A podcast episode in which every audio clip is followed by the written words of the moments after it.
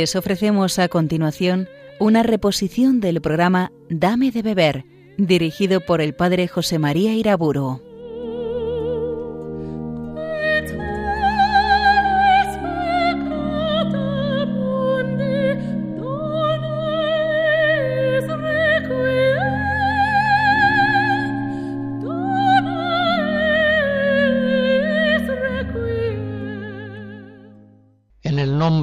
Padre, del Hijo y del Espíritu Santo.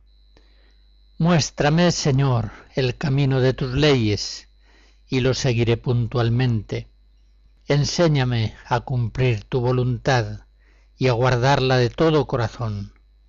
Guíame por la senda de tus mandatos, porque ella es mi gozo. Estas súplicas del Salmo 118 nos introducen en el tema que hoy voy a considerar, el mundo.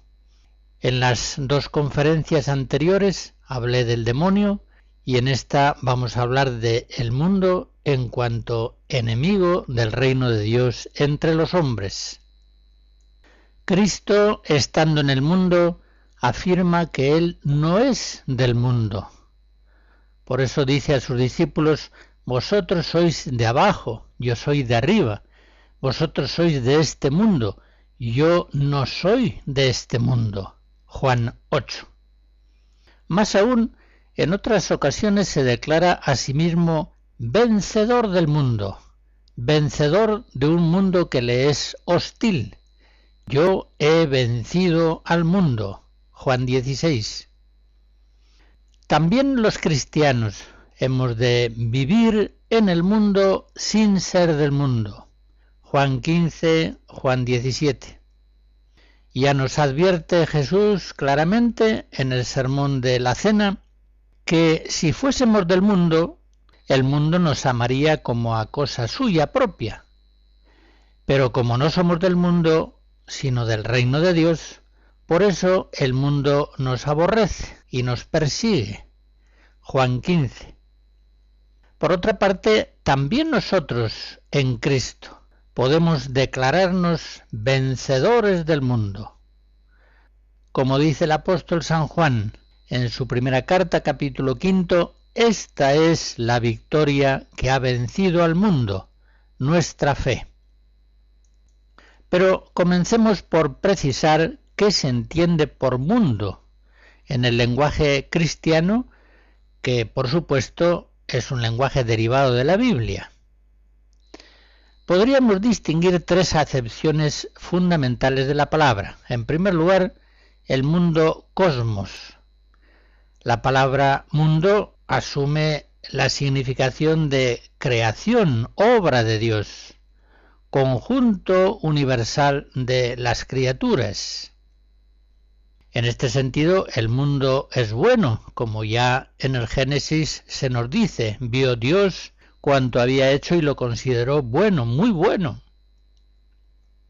Pero en segundo lugar está el sentido mundo pecador. Es la humanidad tal como quedó después del pecado de Adán.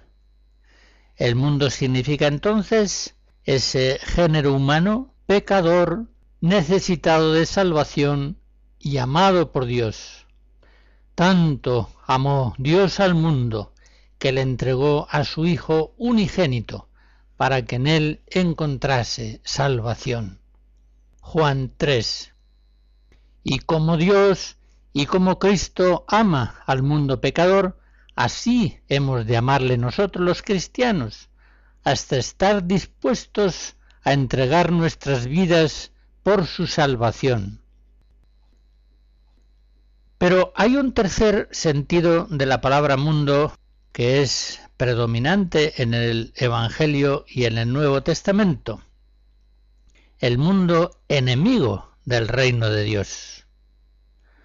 Tanto en la tradición neotestamentaria como en la literatura cristiana, frecuentemente la palabra mundo tiene este significado siniestro, negativo, expresa el dominio del diablo sobre la tierra y sobre los mismos hombres, instituciones, costumbres, modos de pensar, en cuanto todos estos están dominados por el espíritu del mal, sujetos en mayor o menor medida al llamado príncipe de este mundo, Juan 14.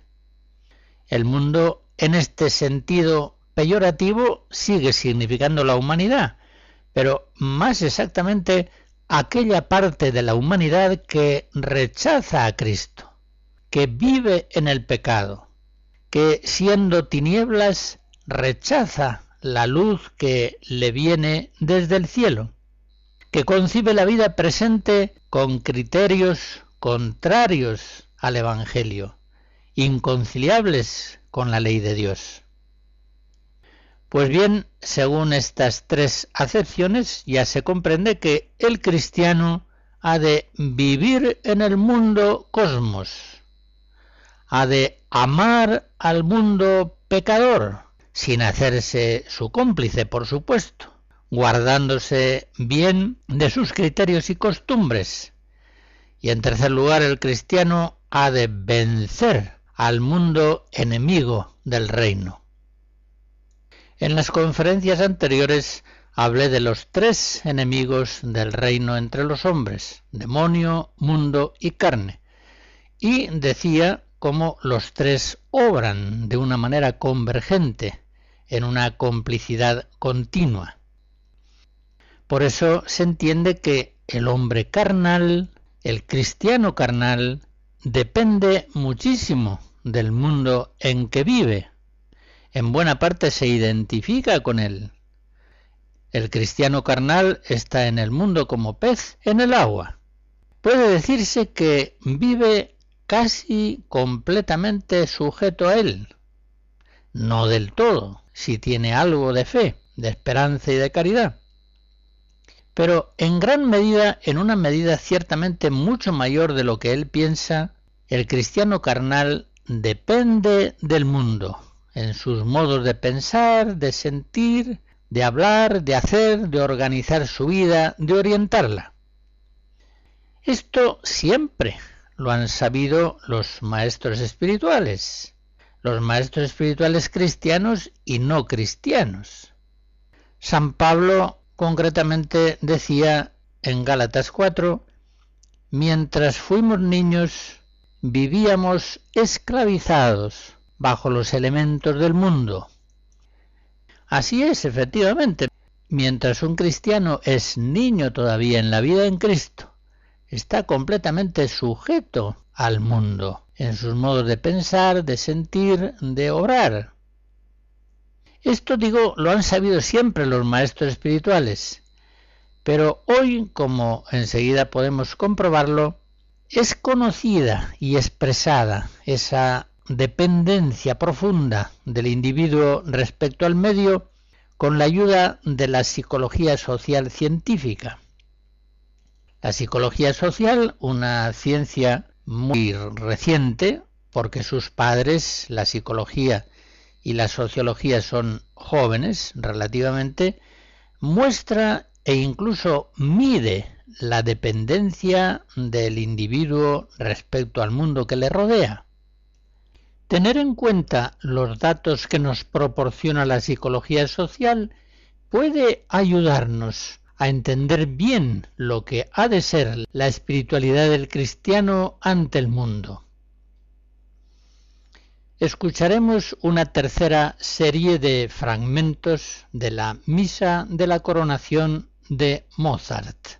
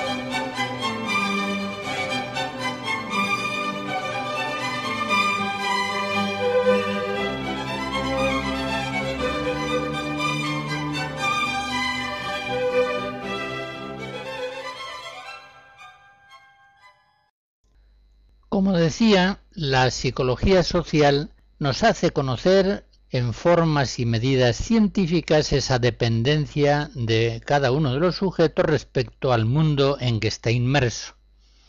Ese influjo del mundo sobre la persona afecta incluso a las percepciones. Quiero decir que el deseo de agradar, de coincidir, de recibir aprobación social, el miedo a disentir de los otros, a enfrentarse con ellos, puede condicionar muy eficazmente al individuo, afectando incluso sus mismas percepciones. Ve lo que la sociedad ve, e ignora aquello que el medio social ignora.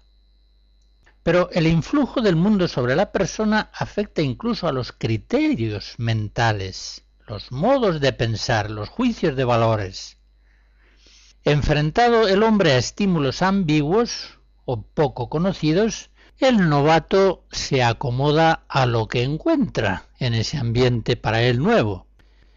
Imagínense, por ejemplo, un aprendiz que entra en un taller y supónganse que el jefe de taller le manda traerle un café del próximo bar. El aprendiz, no sabiendo si esto es un abuso o es una costumbre normal, en la duda obedecerá y le traerá el café.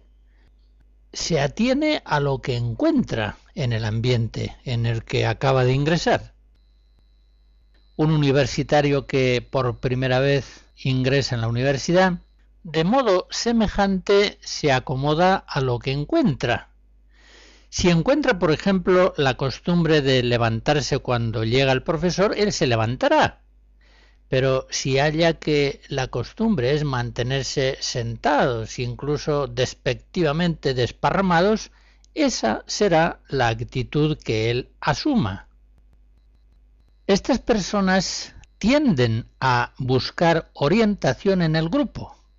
Y piensen ustedes que todos somos novatos en el mundo y lo vamos siendo sucesivamente según entramos en ambientes diversos.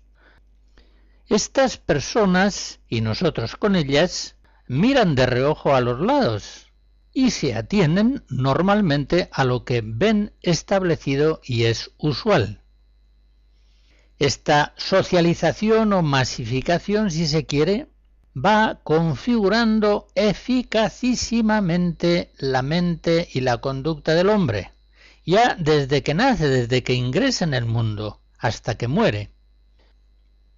Como es obvio, parte de los influjos recibidos del mundo son favorables a la formación de la persona, por ejemplo, el convencimiento de que hay que trabajar, pero otras muchas veces, muchas veces, esos condicionamientos del mundo inculcarán convencimientos falsos.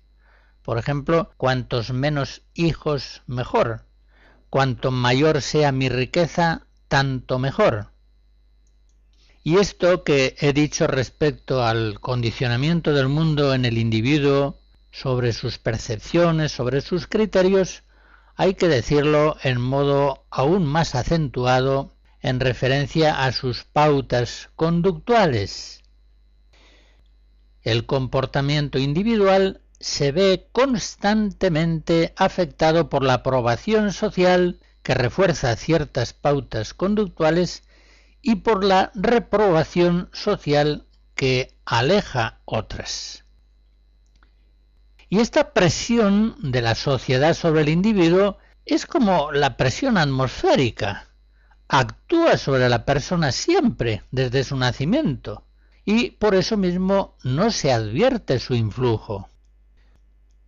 De hecho, la mayoría de las personas estima que es libre, que su pensamiento es personal y que sus opciones conductuales son también libres la persona normalmente no se da cuenta hasta qué punto su pensamiento y su conducta están cautivos por el mundo en que vive.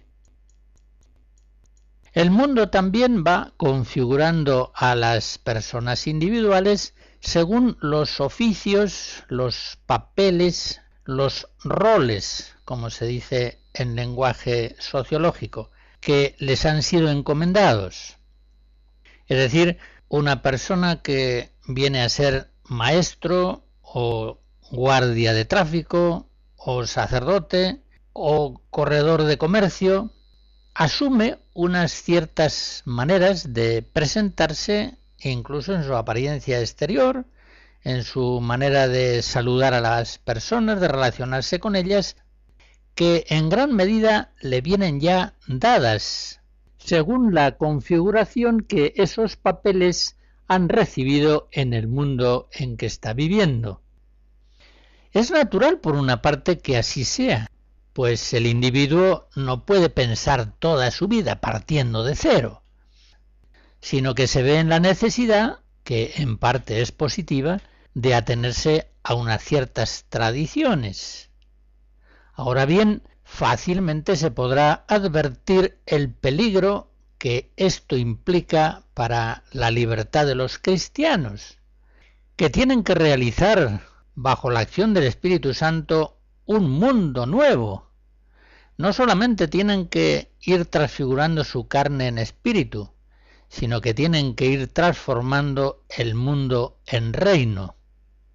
Por tanto, una aceptación acrítica de los papeles sociales que el mundo encomienda a los individuos les llevará necesariamente a la infidelidad del Evangelio y ciertamente a la mediocridad y en muchos casos incluso a la maldad. La sociedad impone a cada uno de sus miembros ciertos papeles sociales, ciertas funciones, les asigna también en formas implícitas determinadas expectativas, de tal manera que la sociedad espera confiadamente que los sujetos se ajusten a las normas conductuales que esa misma sociedad ha establecido y que les viene inculcando desde niños, desde la escuela en la calle, siempre, continuamente, por los medios de comunicación social. Pongamos un ejemplo, que no se refiere tanto a los papeles como a las expectativas sociales. En una cierta cultura se espera que la muerte de un familiar sea aguantada con un estoicismo sereno. Pongamos una tribu de pieles rojas, en otra sociedad se espera en cambio que a la muerte de un familiar todos lloren a gritos, desgarren sus vestiduras, que las mujeres se desmayen y tengan que ser asistidas. Pues bien, ya comprenden ustedes que es muy difícil que una persona se sustraiga de desempeñar el papel que la sociedad espera que desempeñe. A nadie le gusta pasar por un excéntrico, por un bicho raro. Hay en cada persona como una tendencia a acomodarse al medio, a conciliarse con él, porque lo contrario le traería grandes tensiones intelectuales y volitivas y no pocos conflictos de convivencia. Bien, no me alargo a analizar más este fenómeno que, por lo demás, todos lo conocemos por experiencia. Es objeto de una ciencia, la psicología social, pero sus conclusiones fundamentales las conocemos todos. Y estos hechos deben dar mucho que pensar a los cristianos. Como hace un momento he dicho, los discípulos de Cristo hemos sido llamados por Dios para ser hombres nuevos, Colosenses 3. Pero ¿cómo podremos colaborar con el Espíritu Santo que quiere y que puede renovar la faz de la tierra si seguimos siendo mundanos? Si seguimos más o menos sujetos al influjo del príncipe de este mundo, si permanecemos atados al mundo por lazos invisibles en nuestros modos de pensar, de sentir, de hablar, de hacer. ¿Cómo podremos en Cristo, por obra del Espíritu Santo, ser hombres nuevos si somos hombres mundanos, si nuestros pensamientos y conductas son antiguos, viejos, pero la adhesión del individuo al grupo suele ser mayor que la adhesión que el individuo tiene hacia sí mismo, hacia sus propios convencimientos personales. ¿Cuántas veces el sujeto prefiere obrar según el mundo exige que ser fiel a sus propios convencimientos? Siendo esto así, ¿cómo los cristianos podremos vivir fieles al Evangelio de Jesucristo? Si no conseguimos con la ayuda del Espíritu Santo una perfecta libertad del mundo en el que estamos inmersos. ¿Cómo un cristiano podrá vivir el Evangelio si desea triunfar en este mundo y consiguientemente teme al fracaso social?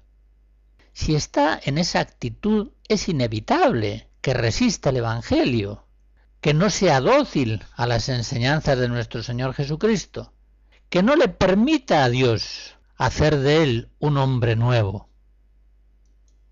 Por otra parte, qué indecible es la fuerza de los medios de comunicación social para inculcar en las personas ciertos modos de pensar, ciertas pautas de conducta esos medios, muy especialmente la televisión, tienen poder para hacer vigente un cierto modo de pensar y de vivir, y para burlarse de otras maneras de pensamiento y de conducta hasta desprestigiarlas, hasta hacerlas socialmente inviables, por decirlo así.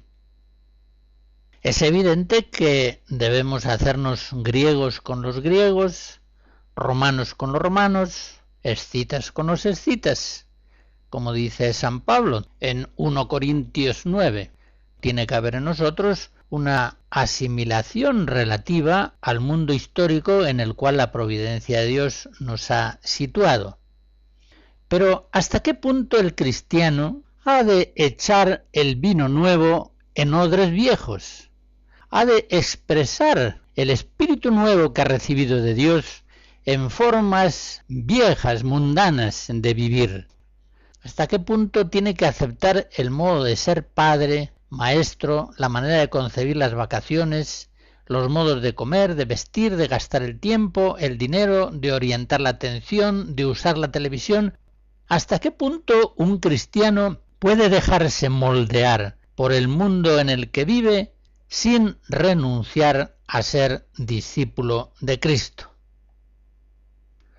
Por eso hemos de preguntarnos, ¿tendrá el cristiano suficiente libertad del mundo para pensar y actuar desde la suprema originalidad del Evangelio? ¿Tendrá el cristiano en el Espíritu Santo fuerza creativa suficiente para ser de verdad disidente del mundo?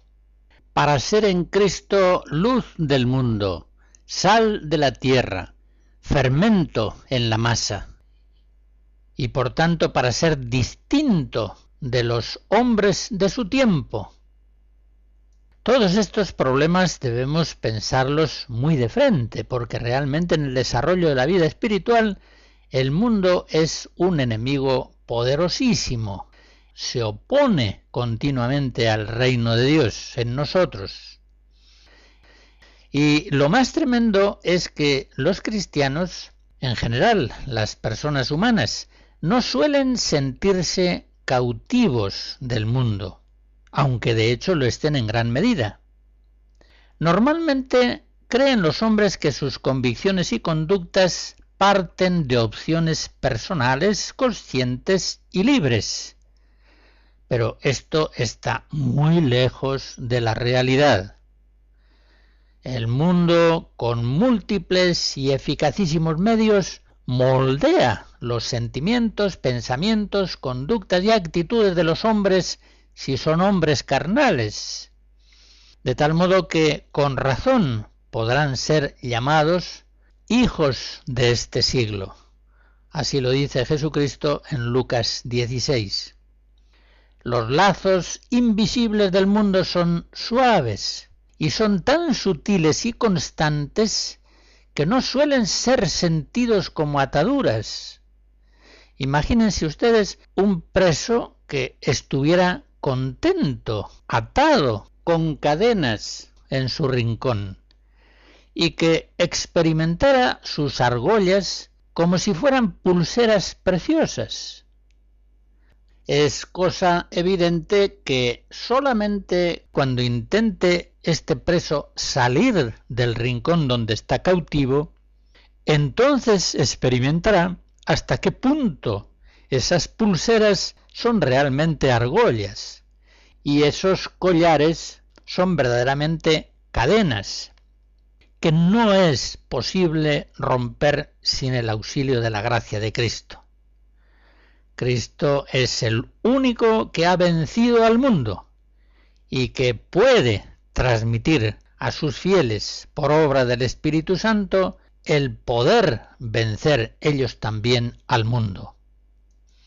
En esta presentación del problema hago una consideración que me parece bastante importante y es la siguiente. Así como el influjo benéfico de Cristo sólo puede ser recibido por la persona con una conciencia sumamente alerta y vigilante, y mediante actos muy personales e intensos, por el contrario, los influjos maléficos del mundo se reciben tanto más cuanto la persona es menos consciente y libre, menos dueña de sí, y está más abandonada a los pensamientos de moda y a las costumbres vigentes.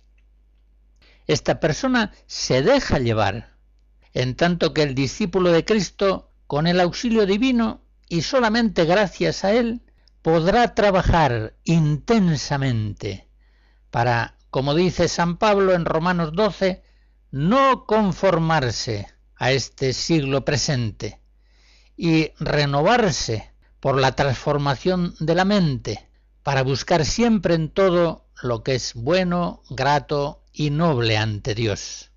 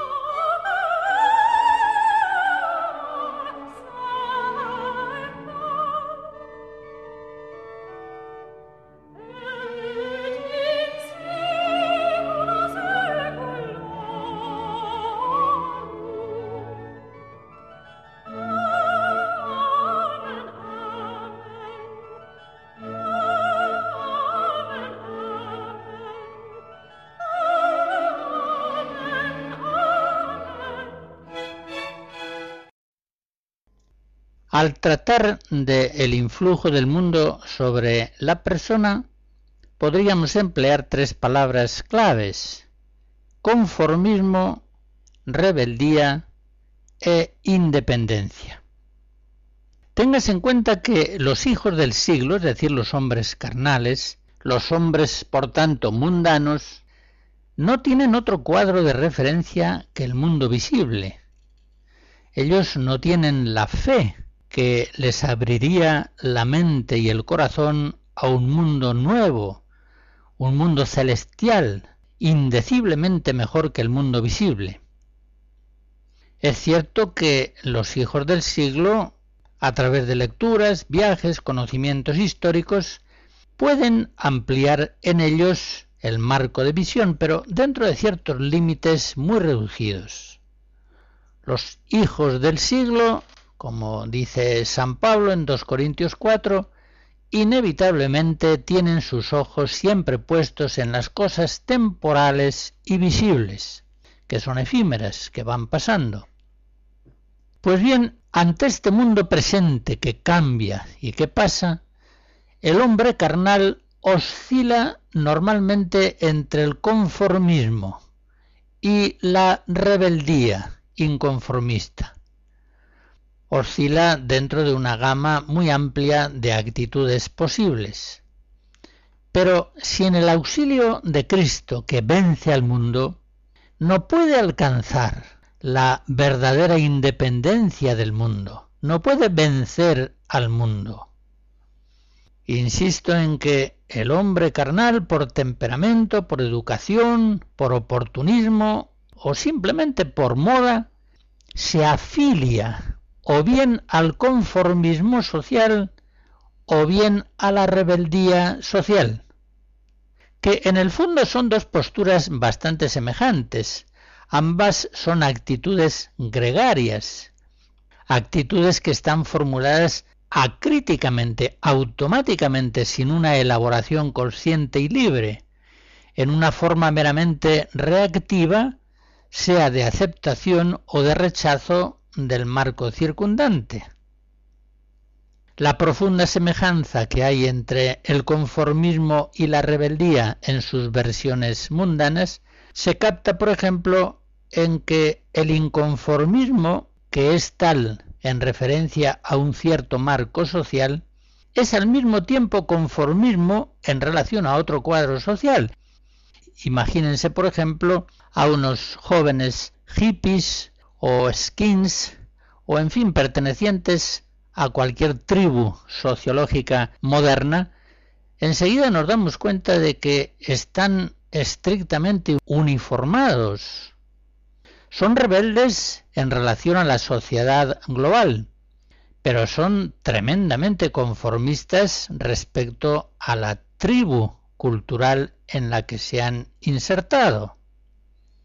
Todos visten igual, todos tienen los mismos ídolos cantautores, todos son dóciles a las mismas costumbres, a semejantes modos de hablar, de vestir, de conducirse, de administrar su tiempo, son perfectamente conformistas, conformistas a su estilo de vida inconformista.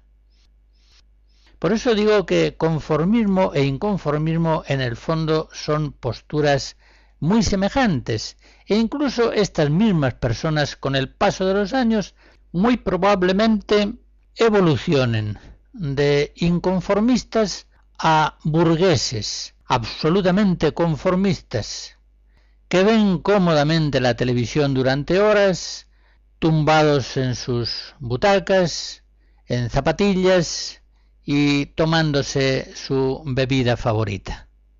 Estos conformistas hace unos años eran los absolutamente inconformistas y rebeldes, son los mismos, no ha habido ningún cambio en la persona. Han pasado de un conformismo a otro. Son siempre los mismos perros con distintos collares. Pero en ningún caso, ni del uno ni del otro, han vencido al mundo. Eso es propio de los cristianos. Solamente el Espíritu Santo y aquellos que están bajo su influjo tienen acceso a la creación de un mundo realmente nuevo, de una humanidad verdaderamente nueva, la que procede del Adán II, nuestro Señor Jesucristo, que renueva en el Espíritu Santo todas las cosas del mundo. Es decir, solamente en la independencia hay verdadera libertad personal del mundo. La independencia no actúa por adhesión o rechazo automático del medio social. Es decir, no se configura por referencia positiva o negativa al mundo presente, sino que la independencia nace de la verdad, nace de una vida nueva y acepta o rechaza con sentido crítico las realidades presentes, pero, como dice San Pablo en aquel lugar hace poco aludido, 2 Corintios 4, no fija sus ojos en las cosas visibles que son temporales y efímeras, sino en las cosas invisibles que son eternas. En fin, tratando de estas cuestiones de conformismo, rebeldía e independencia, hemos de decir unas pocas palabras al menos sobre la moda. El hombre carnal, el hombre hijo del siglo, sigue la moda. La moda que es siempre cambiante, pues siempre se apoya en valores parciales. Los valores temporales son congénitamente incompletos. No pueden satisfacer del todo, establemente, porque son limitados, acentúan unos aspectos y olvidan otros. Por eso cansan y producen tedio y desengaño con el tiempo. Y por eso las modas están siempre obligadas al cambio. No pueden menos de ir cambiando. No hay ninguna moda que sea tolerable para siempre. Puede ponerse de moda, por ejemplo, el vestir con una gran corrección, con cuellos duros, chalecos abotonados, botines bien lustrosos, pero esto produce cansancio y enseguida vendrá una reacción polarmente opuesta, según la cual las personas parecen querer vestir del peor modo posible, de la manera más informal. Y eso no solamente los jóvenes, también los viejos. No solamente los pobres, también los ricos. Y quizá de un modo especial. Llegarán incluso a procurar ciertos rotos en los pantalones. Es una moda, es una moda, que tiene la misma entidad que aquella otra según la cual el hombre procuraba vestir con la máxima elegancia y corrección. Y es una moda que también está condenada a pasar. Pero de todo esto el cristiano tiene que ser muy consciente, tiene que darse cuenta de que vive en un mundo que permanentemente está sujeto a la ley cambiante de la moda. El cristiano debe darse cuenta de que se pasa en 10 30 años o a lo mejor en tres solamente, del autoritarismo al liberalismo permisivo. Lo mismo en la educación familiar que en los gobiernos políticos. El cristiano tiene que ser muy consciente de que vive en un mundo que oscila y pasa del racionalismo al irracionalismo, del legalismo que todo trata de sujetarlo a norma, a un antijuridicismo visceral. Un mundo que pasa de la falda larga a la falda corta. Hay que llegar a la conclusión de que lo único permanente en la moda es el cambio, es la adoración de lo presente. El presente, para el hombre que sigue la moda, es obviamente lo que vale, lo que se lleva, lo que se debe hacer. El hombre mundano, sujeto a la moda, está convencido de que la moda de ayer era ridícula y fea, que la moda de mañana, tal como se anuncia, es incómoda, es absurda. Está convencido de que sólo la moda de hoy está bien, es la que conviene y consiguientemente el hombre mundano sigue la moda, la moda que sea. Se entusiasma, por ejemplo, con los regímenes autoritarios cuando estos están de moda. Piensen las épocas de Mussolini, de Hitler, de Stalin, pero estas mismas personas pasarán a ser permisivas y demócratas cuando estas tendencias liberales e igualitarias se vean impuestas por la moda. Haré un comentario un poco cínico. Nadie acuse de inconstancia a este hombre mundano que sigue la moda, pues la verdad es que siempre ha sido estrictamente fiel a su principio único, seguir la moda. Es como una veleta que podemos considerarla imagen emblemática de la inconstancia, pero también podemos considerar a la veleta como el ideal de la constancia, siempre incondicionalmente, de día y de noche, señala la dirección del viento, de un viento que es cambiante, claro.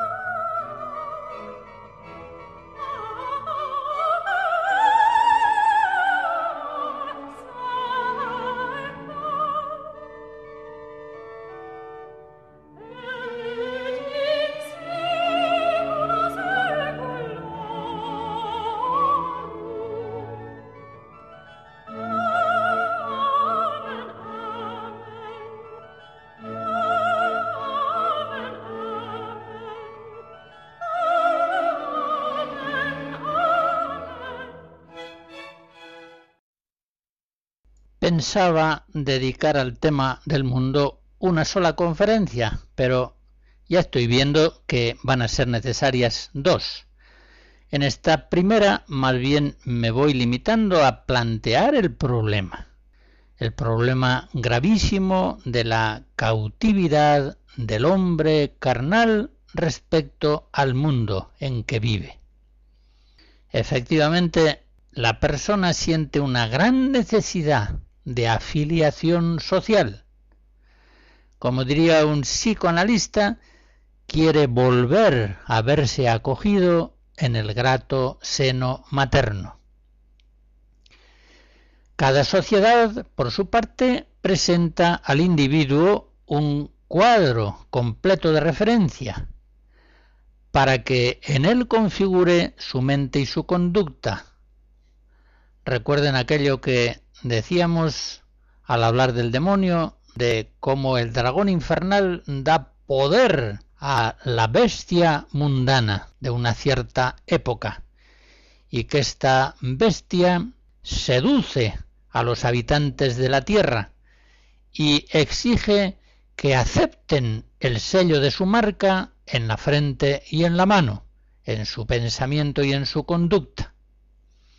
Pues bien, cada sociedad trata de configurar a sus miembros en unos ciertos modos de pensar y de obrar. Esta socialización del individuo a la sociedad comienza ya en la escuela, más aún antes comienza en la cuna, en la familia, y sigue en los liceos, colegios, talleres, sigue en la televisión, en la calle, en los espectáculos, en los medios de comunicación social, en todo momento el mundo está catequizando a sus hijos, a los hombres mundanos. En todo momento el mundo les está enseñando qué deben pensar y qué deben hacer en determinadas circunstancias. En todo momento el mundo está reforzando con ciertos premios de aprobación social a quienes guardan ciertas actitudes, al mismo tiempo que está reprobando eficazmente a los disidentes, dejándolos fuera de juego. Esta socialización, por supuesto, presenta aspectos ambivalentes. Por una parte, ayuda al individuo dando estabilidad a sus actitudes, le hace heredero de una tradición, le da ocasión de conocerse a sí mismo y de manifestarse a los otros, le estimula poniendo a su disposición ciertos medios, pero por otra parte esa intensa afiliación social de la persona respecto al mundo impide la vida verdadera personal y el acceso a los más altos valores. Efectivamente, cuando la persona se remite completamente a lo mayoritario o a su grupo de referencia, esa persona no vive ya desde sí misma, vive desde la masa, desde lo colectivo, y cae inevitablemente en lo malo, o al menos cae en la mediocridad. La palabra mediocre viene de altura media, nivel medio. Tal afiliación social se hace aún más ambigua cuando se produce en grupos de fuerte cohesión interna, en los cuales el individuo queda verdaderamente atrapado, incapaz de pensar o de actuar de otros modos a como el grupo le exige. Fuera de esta cautividad respecto al mundo que nos rodea, tendríamos un aislamiento, un aislamiento que deja al hombre en una situación excesivamente conflictiva y difícil, sin soluciones establecidas, completamente a la intemperie.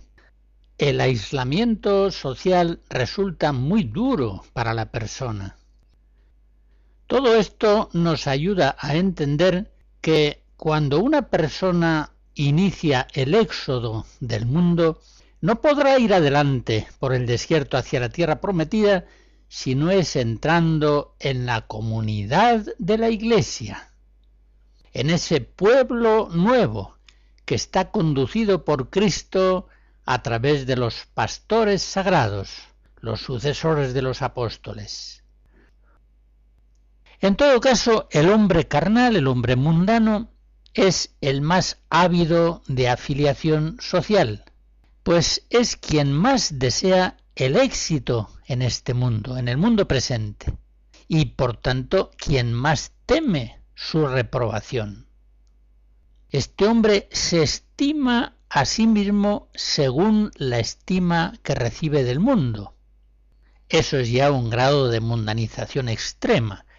Imagínense, por ejemplo, el caso de un pintor que no estima su propia pintura porque no tiene éxito, no tiene venta. Van Gogh supo ser fiel a su pintura y eso le hizo pasar grandes miserias. En toda su vida apenas logró vender un cuadro. O piensen en el caso de un sacerdote que pierde la estima de su ministerio porque el mundo no lo aprecia y a lo mejor abandona el sacerdocio porque no recibe suficiente aprobación social. En fin, la cosa es bastante clara. El hombre que no se estima a sí mismo en función de valores absolutos, sino según la estimación del mundo, es capaz de las traiciones de las infidelidades y de las bajezas más degradantes. El hombre solamente podrá salir a la verdad y al bien si logra liberarse del mundo en el que está preso. Y esta situación de cautividad del mundo circundante afecta a la inmensa mayoría de los humanos podemos decir que solamente los cristianos fieles a Cristo, logran escapar de esa cautividad del mundo.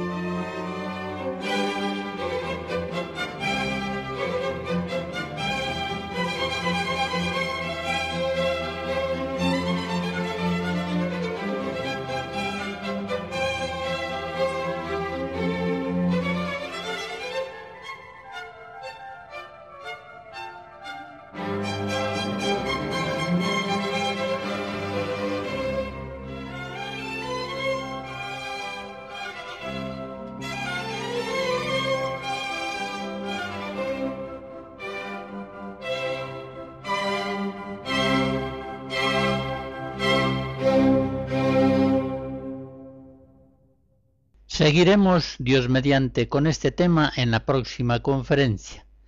La bendición de Dios Todopoderoso, Padre, Hijo y Espíritu Santo, descienda sobre ustedes y les guarde siempre.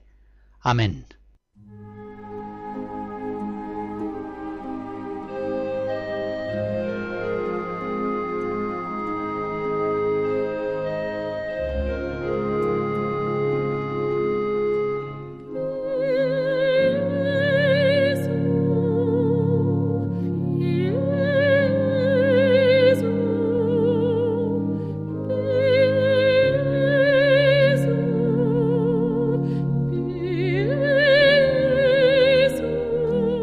Han escuchado en Radio María una reposición del programa Dame de beber, dirigido por el padre José María Iraburo.